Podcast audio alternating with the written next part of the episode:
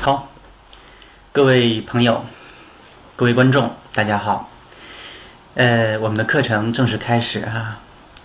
那今天呢，我给大家来讲一讲《资治通鉴》国学应用智慧的第一课，是指导重要岗位上的用人之道。那包括呢，人生伴侣啊，也就是自己的另一半儿哈。呃，怎么去选择是吧？好，首先我们来介绍一下这个《资治通鉴》哈，然后呢，再进入到里面的故事情节。那《资治通鉴》呢，简称《通鉴》。那那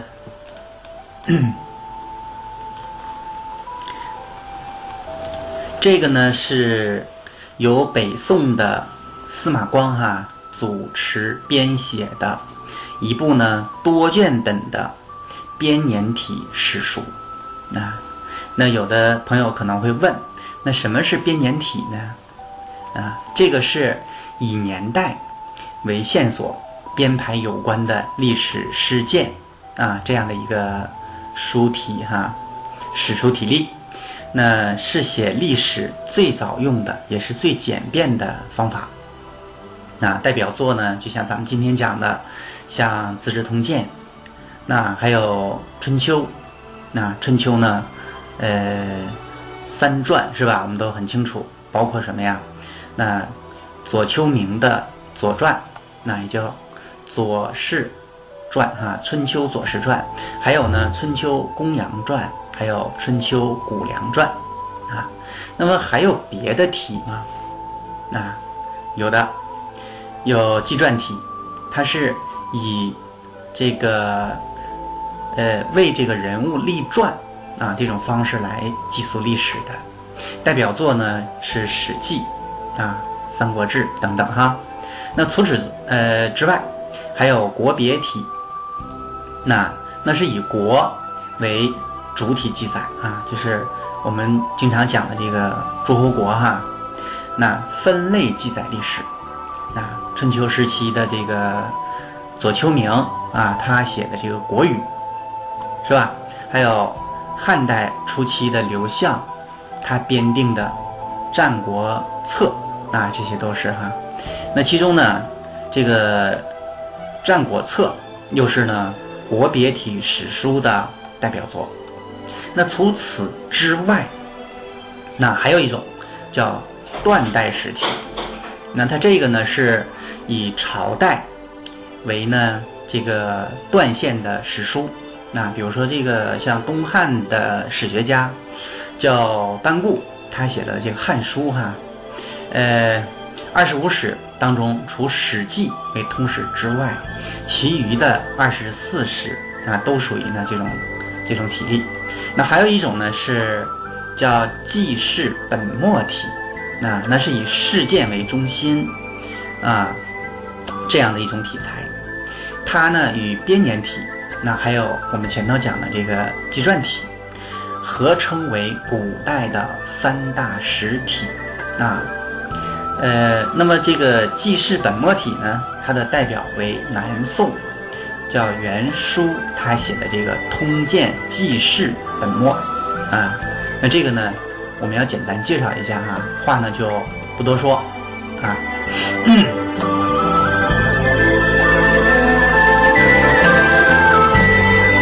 好，呃，那么《资治通鉴》呢，当然是编年体哈，而且是通史，那它不是断代史。呃，在中国的这个官修史书当中，占有极其重要的地位，一共是两百九十四卷。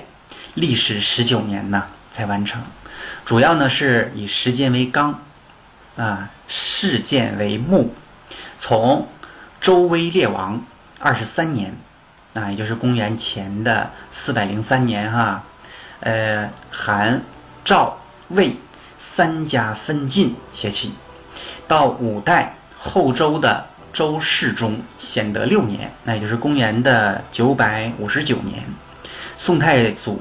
赵匡胤啊，征淮南灭后周，啊，呃，停笔，涵盖了十六朝一千三百六十二年的历史。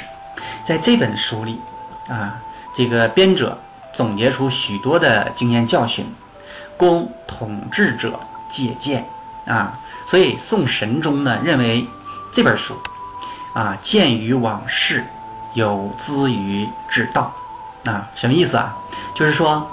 可以啊，以历史的得失作为呢鉴戒来加强统治，所以定名为《资治通鉴》啊。所以大家一定要明白，这个《资治通鉴》这本书，它这个书名字是谁起的？它不是说作者司马司马光哈自己起的，是皇帝给的啊。这本书的原名叫什么？叫《通志》，对吧？啊，那么《资治通鉴》的内容。跟国家的兴衰、民生的休戚相关啊。那曾国藩呢说哈，说了一句话，他说：“窃以为先哲经世之书啊，经邦济世之书嘛，莫善啊司马温公之资治通鉴。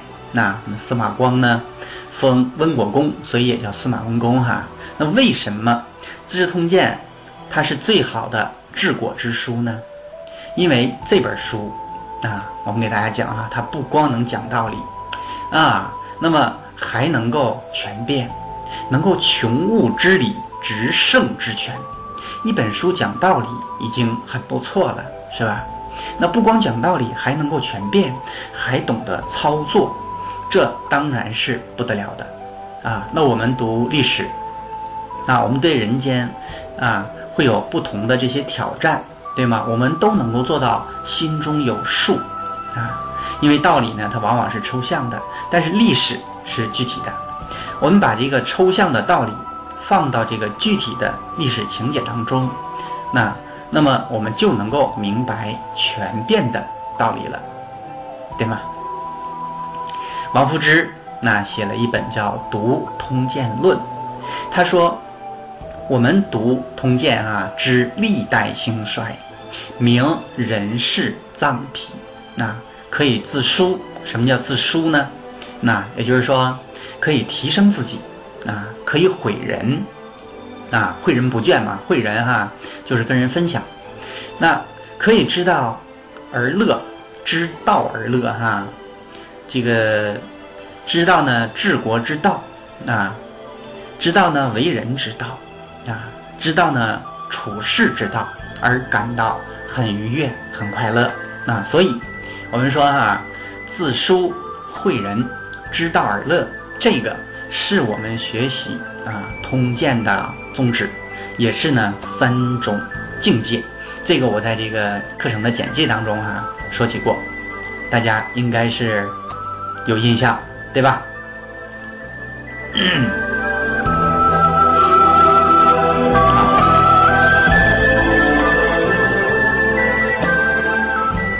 好，那上面呢是我们讲这个导论哈，那下面呢故事正式开始啊。我知道这个是大家都特别愿意听的哈。那么故事呢就从三家分晋啊，智伯的父王说起。三家分晋是《资治通鉴》给我们讲的第一个故事，那说的是呢周天子周威烈王二十三年。那也就是呢，公元前的四百零三年，啊，那出命晋大夫，啊，魏斯这是一个人哈，还有一个叫赵吉，那还有一个人呢叫韩虔，那为诸侯，那这三个人呢是晋国的卿大夫，现在呢天子下令，啊，这三个人呢是诸侯了，那所以魏啊还有赵还有韩，这个啊正式建国。那司马光呢，在这里边评说说这个周天子啊，自己坏了规矩了啊！你怎么能够任命大夫为诸侯呢？啊，那其实呢，从这个大夫啊，我们说大夫啊，到诸侯这件事儿呢，那早就有啊。我们想想，当初有西垂大夫啊，秦的先祖对吧？那不就是因为帮助这个周平王东迁有功，那？由这个大夫那提到诸侯了吗？对吧？所以大夫变诸侯，这是西周分封的时候常见的事儿啊。呃，还有这个姜太公啊，我们都知道他分封了这个诸侯了，对不对？是齐国啊。那周的宗子啊，封成诸侯了。那那他的这个大儿子封的是鲁国，对吗？那只是这件事儿，它不同的地方是什么呢？这个周天子啊，是被迫的啊，是屈服于压力啊，他才不要这个礼名分了啊，把规矩给坏了。那这个规矩坏了，这个周朝的时代就结束了啊。那司马光呢，把它作为故事的起点，啊，是为了交代历史的原委。司马光把镜头拉到了七十多年前，也就是春秋末年啊，战国初年。那春秋时期，那晋文公称霸以后，晋国出现了赵、魏、韩、智、范，还有中行等世袭的卿族，那称为什么？晋国的六卿。那这六卿呢，共同的啊，主掌。国政啊，专擅晋权。到了春秋末期的时候，啊，呃，战国初期的时候，范氏和这个中行氏啊被诛灭了。那掌握晋国大权的啊，就成了啊，智、赵、魏还有韩四个卿。其中呢，智家最为显赫啊。那在当时呢，掌握着晋国的中央。啊，到了公元前四百五十三年的时候，那也就是说，三家封为诸侯的前五十年，又发生了三家联合起来把智氏家族消灭的故事。那这到底是怎么回事呢？我们来看啊，好。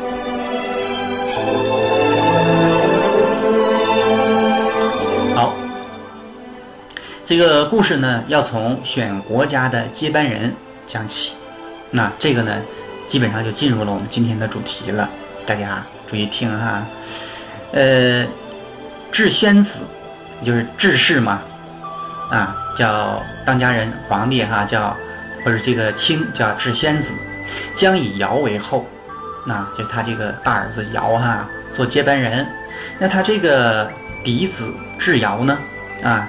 那就继承了啊，四卿啊，所以这个卿是世袭的哈，我们也叫四卿。那他们家族当中有一个叫什么叫治果的人，就出来反对了。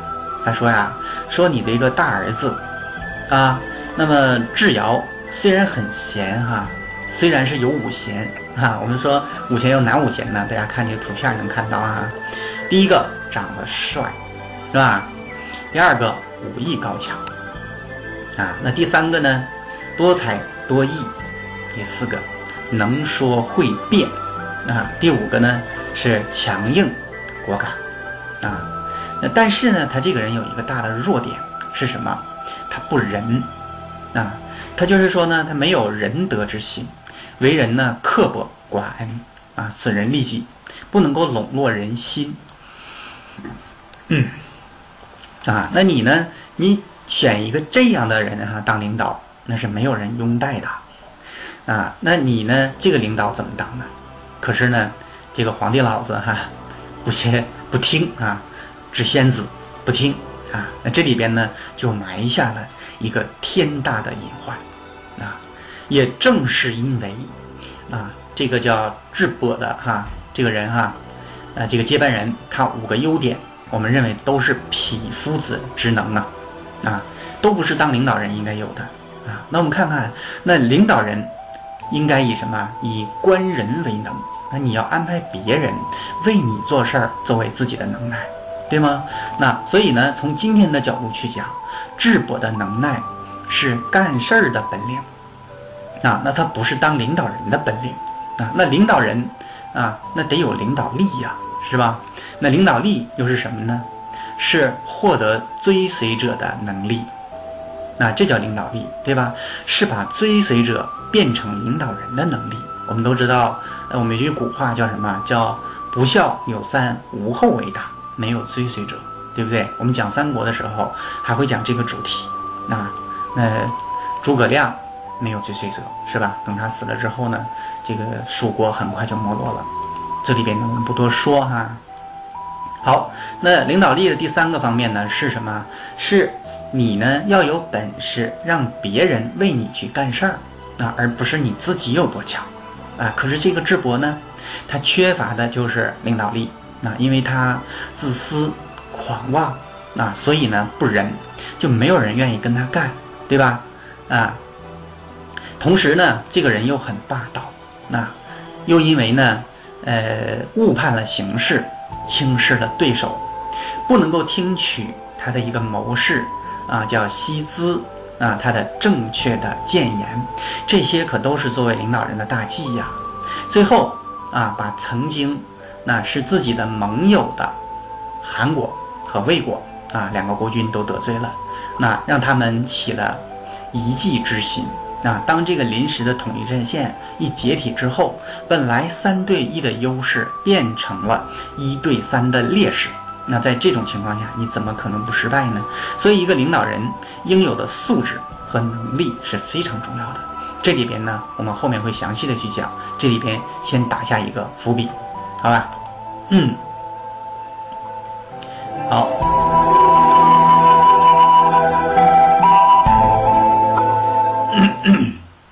好，我们看看另外一个卿哈，呃，赵简子啊。那么这个卿呢，他们的这个国家哈，也就是这个赵家也呢在选死卿，哎，就选这个继承人哈。但是这个赵简子呢是谁呀？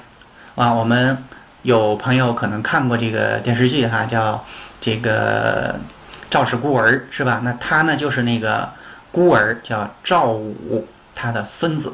啊，那我们非常熟悉的这个寓言故事哈，叫《东郭先生和狼》里边的那个讲狼追的啊，钻进了东郭的口袋里边的那个英雄是谁？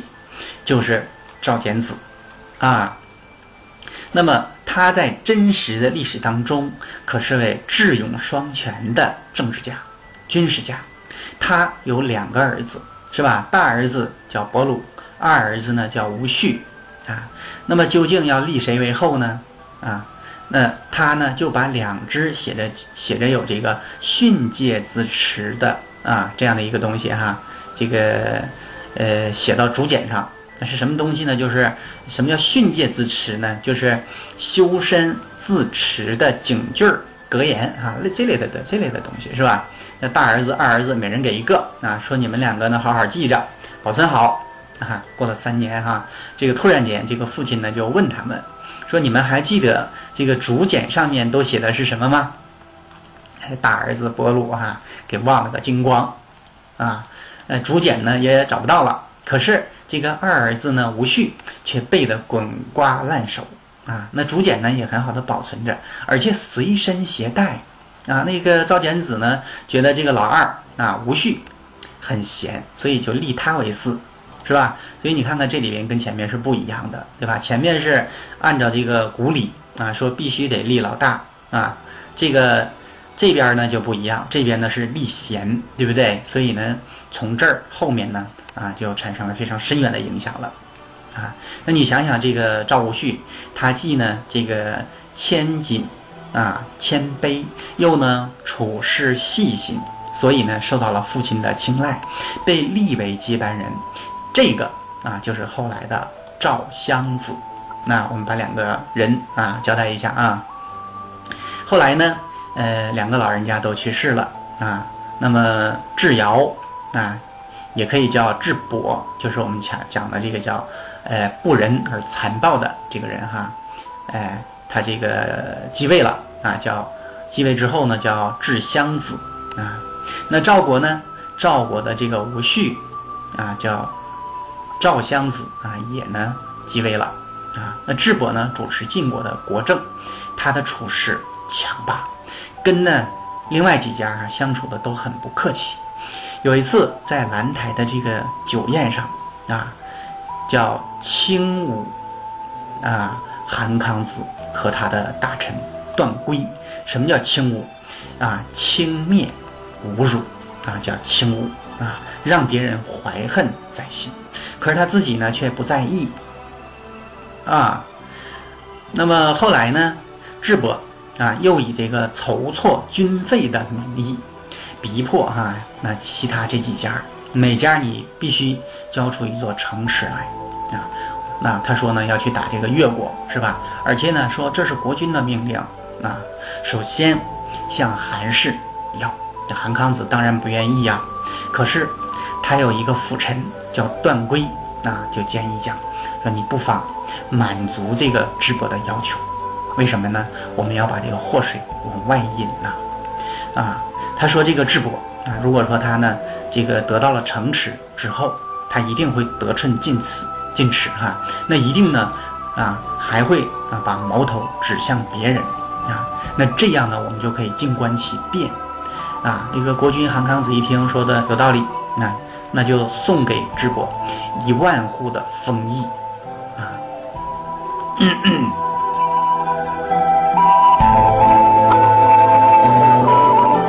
好，那这个智伯呢，啊，他得到了这个一万户的。呃，城池是吧？之后果然呢，狮子大开口，又向那魏桓子所递啊。那魏桓子啊，那里边呢也有一个那非常智慧的辅臣，叫任章。他呢就建议啊，采取什么？采取将欲败之，啊，必孤辅之；将欲取之，必孤与之的交兵之策。那这句话哈，在周书里边，啊，包括在这个老子里边都有啊，什么意思？那就是要麻痹对手，啊，同时暗中结交利害攸关的盟友，共同去对付这个智伯啊，否则你让我们自己单独的成为智士的打击目标，那就不好了，对吗？那我们毕竟跟人家呢，这个势不均，力不敌啊，那魏桓子。明白了啊，人章的道理啊，明白了这个模式的这个道理哈，就也非常痛快的给了智家一个封邑啊，一万户给你啊。那这个时候，这个智伯那当然是志得意满，所以他就再次啊把手伸向了赵家啊，而且要指定要什么，要这个呃赵氏的这个菜，还有高郎之地。啊，那这个赵襄子啊，当时怎么着啊？断然拒绝 啊！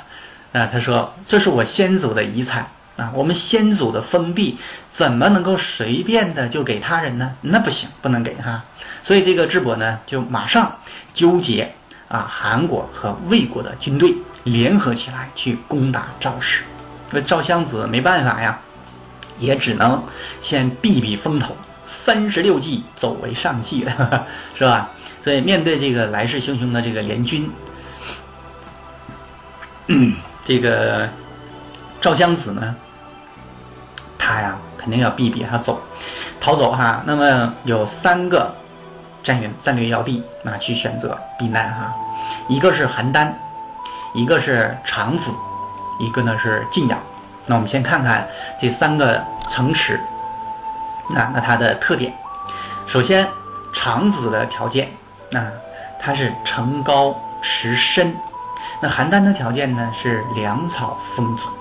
那赵襄子他都不去，他选择去了晋阳。啊，他说了一句话，他讲说：“你这个城高池深，这说明什么呀？怎么会有这么高的城？”啊，城墙和护这么深的护城河呀，那说明是老百姓的徭役繁重，对不对？好，那粮草丰足又说明什么呀？哪来那么多粮食啊？那是老百姓的赋税沉重。那这有什么可依依词的呢？啊，你让老百姓啊去筑城挖池，已经都累个半死了啊，或是又跟老百姓收了很重的赋税。啊，人家都没有好饭吃，现在又让人家拿出命来跟你一块守城，你觉得人家会愿意吗？我的先父在世之日就跟我讲，啊，那么尹铎，这是，呃，当初哈治理晋阳，啊，那个时候呢，轻徭薄赋，啊，深得民心呐，这才是最可依赖的。所以他去晋阳，啊，那这里边呢，我们也读出了一个道理：人心才是最重要的。而这个赵襄子啊，我们现在来评价他，确实是有点智慧的人，对吧？好，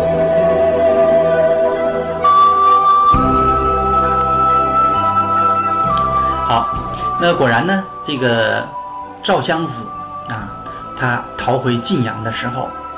智伯啊，率领了三家的联军，啊，追着来打，啊，而且把这个晋阳城围得水泄不通，啊，那绝城不成，啊，就是说这个挖城墙哈没挖开，太高太太厚哈，啊，又来了更狠的一招，那就是筑坝灌水，啊，这个围了两年呢，这个水呀都快漫过城墙了，可是呢，晋军啊。军民仍然是同仇敌忾，毫不动摇，民心非常可靠。啊，那正在这个时候，啊，那这个狂妄的智伯犯了两个致命的错误。那我们看看啊，第一个，刚愎自用，霸气逼人。智伯呢乘车去巡视攻城的情况，他坐在车上啊，那另外两个卿呢跟他坐同一个车上，啊，不过位置不太一样。啊，我们这里边呢要普及一个小知识，在春秋战国时期，那个车，也就是所谓的战车啊，那是可以坐三个人的。尊者坐在左边，啊，保安啊也叫陪同，或者说叫参乘啊，坐在右边，跟我们现在不太一样啊。现在坐这个汽车的时候，后排座位啊是尊者，对吧？啊，那么古代呢？古代这辆车它的中间是什么？叫御啊，叫车夫，对不对？那智伯呢，就坐到这个尊贵的左边啊。那么魏桓子在中间给他赶车啊。韩康子啊，也是国君啊，也是卿，对不对？那就是参乘，那拿着武器保护着他。大家看看这有多么的不平等！大家都是卿，对吗？那那作为领导，你做这样的事儿。你人吗？那会有人真心跟你干吗？同时，他还说了一句不该说的话，说什么呢？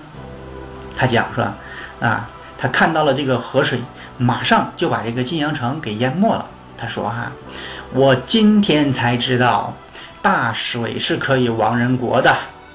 啊，大家听听这话哈，霸气十足。啊，可是他这样霸气外露。啊，却引起了两个盟友的担心，担心什么？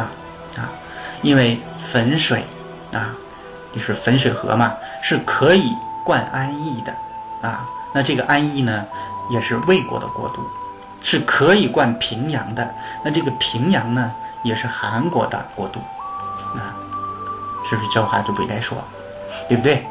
那这种情况呢，很快的引起了智伯身边的一个谋士啊，叫西资。前面我们说起过这个人哈，引起了他的注意。那这个西资呢，他就观察到了，他提醒自己的主公说：“韩魏啊必反。”智伯说：“那你是怎么知道的呀？”那回答讲说：“你看这个晋阳城啊，淹没在即。那这两位呢，不但没有高兴，反而忧心忡忡啊。那不是。”不正是这个担心唇亡齿寒吗？啊，那智伯呢就把这个话拿来问韩康子和魏桓子，啊，有人说你们要谋反了，啊，那两个人当然矢口否认，啊，哪有这回事儿？这一定是奸人啊，为这个赵氏充当说客，啊，是想让您怀疑我们，从而放松对赵氏的进攻，啊，我们都盼望着早日去分享。这个赵氏的田土呢，那怎么可能去冒犯您呢？啊，那这个智伯那居然相信了这两个人的辩解，毫不怀疑。为什么？那因为他呢根本就不相信啊魏和韩那有那个胆量去反叛他。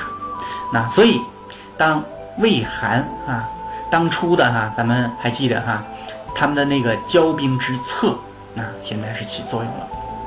那事后呢，这个西斯那他就问智伯说：“主公啊，你怎么能够把我说的话啊，告诉那两位呢？啊，那智伯说，啊，那你怎么知道我告诉他们了？其子说，那刚才我进来的时候啊，那两个呃国君啊，迎着面狠狠地盯了我一眼，就赶紧的离去了。我猜想他们一定是发现我读懂了他们的心思啊。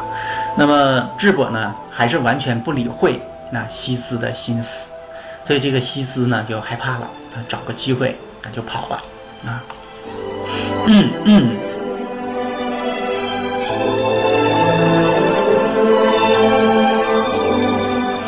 那这里边呢，我们要说的是，那智伯犯了第二个致命的错误，轻视对手，一意孤行啊。如果他能够听取谋士西兹的这样这样的一个建议啊，或者说这个历史都要改写了，对吧？所以说呢。那我们从中也能够看出啊一种现象，人在失败的时候，他是有迹象可循的，对吗？良药苦口利于病，忠言逆耳利于行。所以领导人们，以后再听到有人啊给你提意见的时候，不管好不好听，你一定要好好的寻思寻思了，对不对？否则连上天都会生气，当然后果也会非常的严重，你懂的。好，我们接着说故事。被围困在晋阳的赵襄子啊，决定反击了啊！他秘密的派人出城，游说韩魏两家，说说到这个唇亡齿寒的这样的一个道理啊。那如果我们完了啊，下面这个智伯要收拾的肯定就是你们啊。那这两个人心中所忧虑的，那正是这个。所以呢，一拍即合，啊，决定第二天就采取联合行动反攻智伯。啊，果然第二天赵襄子突然对岸上的智伯的军队发动袭击，他掘开水坝，倒灌智伯军队的营地，啊，智伯军队一下子就乱了哈。那韩魏两国呢，趁机从侧翼进攻，啊，所以呢就大败了智氏的军队，那智伯呢也被杀了。整个家族都被灭了。啊啊，那么就变成了韩、赵还有魏三家尽分尽地啊，没有了知识的事儿了，对吧？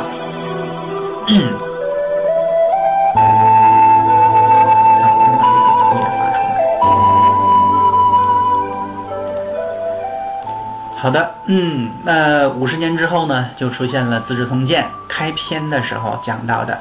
周天子，呃，周天子哈正式的封啊魏、赵、韩为诸侯的这件事儿了啊，所以呢，我们前面哈这么长的一个交代啊，为什么讲这么多？其实，那司马光在这里头是要说明一个道理的，那就是你在选领导人或是选重要岗位上的经理人员的时候啊，你要有什么样的啊一个。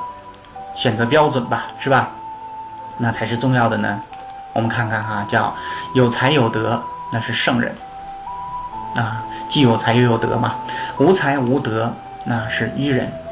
德胜于才，那是君子；才胜于德，那是小人。那我们选人的时候，大家一定要把握这样的一个原则哈，就是你得不到圣人啊，你得不到君子啊，与其你得到了一个。才胜于德的小人，那还不如一个啊无德无才的愚人。为什么啊？因为呢，小人啊，他的本事也是很大的啊。那他一使起坏来啊，那你呢一定会损失惨重，对吧？啊，那么愚人呢是没有什么本事的啊。那他没有德啊，可能可是呢啊也没有什么才，想干点什么坏事儿他也干不成。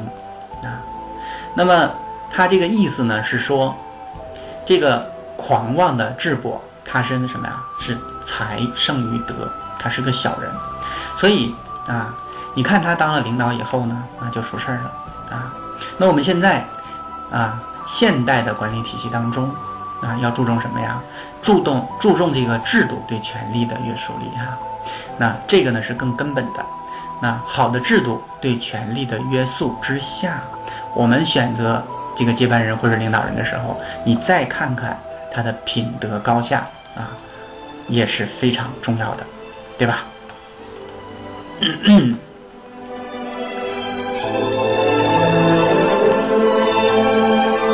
啊，那这一点呢？呃，我们也简单评论一下哈，说你到底是选有才的、有德的，还是德才兼备的，还是选个愚人，也要分呢。呃，什么历史时期啊？我们以后呢会给大家讲什么呢？呃，讲《三国演义》啊，会讲到曹操的用人之术啊，那跟这一边呢是不太一样的啊。那曹操用人啊，呃，唯才是举啊，尽管。呃，这个人呢可能会有一些缺陷啊，可能会比较贪婪一些，还有可能呢不孝顺父母，那都没有关系啊。那曹操他为什么这样选人？这个呢也是有他的原因的。这个呢我们呃找时间再给大家详细的去分析，好吧？今天我们呃不做过多的论述啊。好，那这一点呢，司马光对于领导者的修炼啊，其实呢是有他。一套很系统的看法啊，他呢曾经跟这个宋神宗啊说哈，说一个人君或者说一个领导人，他的领导素质或者说领导力修炼几个标准应该是什么呢？应该是仁、明和武啊这三点啊，什么意思？什么意思呢？我们看看啊，这个人，人呢就说你要懂政治。啊，你要善于把这个政治啊理想融化，呃，成为社会的共识，对吧？其次呢，你要还懂得发展生产，要重视民生，育万物，养百姓，这样呢才能够真心得到老百姓的拥戴啊。可是智伯他考虑的哈，只有他自己一个人的私利，而且刚愎自用，所以呢。不仁之名啊，我们认为当之无愧。啊，那这里边呢，我们能够看到赵襄子啊，那就比智伯更懂政治啊。所以啊，我们说智伯的问题，其实在他被选为接班人的时候就已经埋下祸根了，对吗？那整个的这个族啊都给灭了，就是因为选错了领导人啊。那前面我们也说了。那智伯那五个优点算什么呢？那都是匹夫之能，对吧？啊，长得帅，武艺高强，啊，多才多艺，能说会辩，啊，强硬果敢。那这五条当中，大家也可以看一看，那哪一个是一个领导人应该具备的呢？这些跟他的不仁相比，啊，那么不懂政治相比，那才是最要命的，啊。那领导人呢？是你应该有本事让别人去呢为你干事儿，对吗？那我们今天呢管这个叫领导力啊，而且呢还要心甘情愿的为你这个领导人去干事儿啊。用今天的话话来说呢，这叫主人翁精神啊，要积极主动，对吧？啊，所以智伯呢其实他是缺少领导力的啊，所以他一定会走向反面啊，性格上更加的狂妄霸道。再加上后来误判形势，轻视对手，决策上呢又不明是非，不能够听取那谋士西资的正确的谏言，这些呢啊都是作为领导人的大忌啊。与智伯相反，赵襄子啊，我们看看，那赵襄子在选择接班人的时候呢，就表现出过人的精明和细致啊。那智伯。犯下的这个错误，不仅仅是战略层面上的，那而且还有战术层面上的，啊，那就是说话怎么样不谨慎，行为太张狂，所以呢，招来了另外两家曾经是自己的盟友哈，韩和魏的遗迹啊，所以当这个临时的统一战线啊一解体之后，本来我们前头讲三对一，它是个优势。变成了一对三的劣势啊！那在三家共同的围攻之下，在自己的轻敌的心态之下一败涂地，哈，被历史踏上了一万只脚，永世不。得翻身啊！我的一个哥们儿哈，啊，经常讲这样一句话哈。所以不仅如此，整个族都给灭了，那相当相当于哈打进了十八层地狱了，对吗？嗯嗯。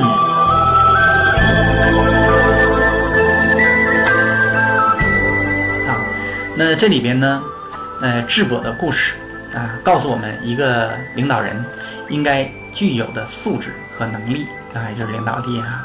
那也告诉我们在选择重要岗位上的领导人的时候啊，或者说啊，也可以讲哈，在选男朋友的时候，你都要引以为鉴，男朋友、女朋友都一样哈。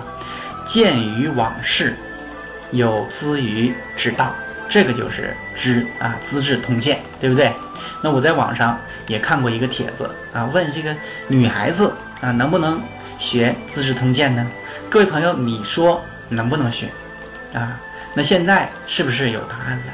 所以，我们读《资治通鉴》，可以知历代兴衰，明人事张癖，可以自书，可以诲人。啊，也可以知道而乐，这是我们学习本书的宗旨，也是呢三从境界。好的，那今天呢我们就讲到这里哈，欲知后事如何，且听下文分解。啊，如果说你觉得我讲的还不错啊，那么发不发红包哈那不重要，啊，你发了我当然会很高兴哈。这里边跟大家开个玩笑，可是呢你一定要把啊这堂课。分享给更多的人啊！你分享给谁，他受益了，他一定会感谢你。同时啊，让我们一起弘扬传统文化，为中华之崛起而行动。呃，再次的感谢大家，我们下次再见。